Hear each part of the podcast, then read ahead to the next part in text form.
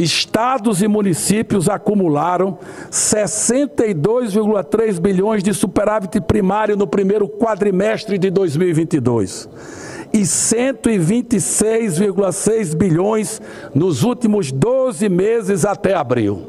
Portanto, senhoras e senhores senadores, em todos os ângulos da análise, parece-nos bastante plausível a tese de que os estados e os municípios podem sim suportar o impacto desse projeto.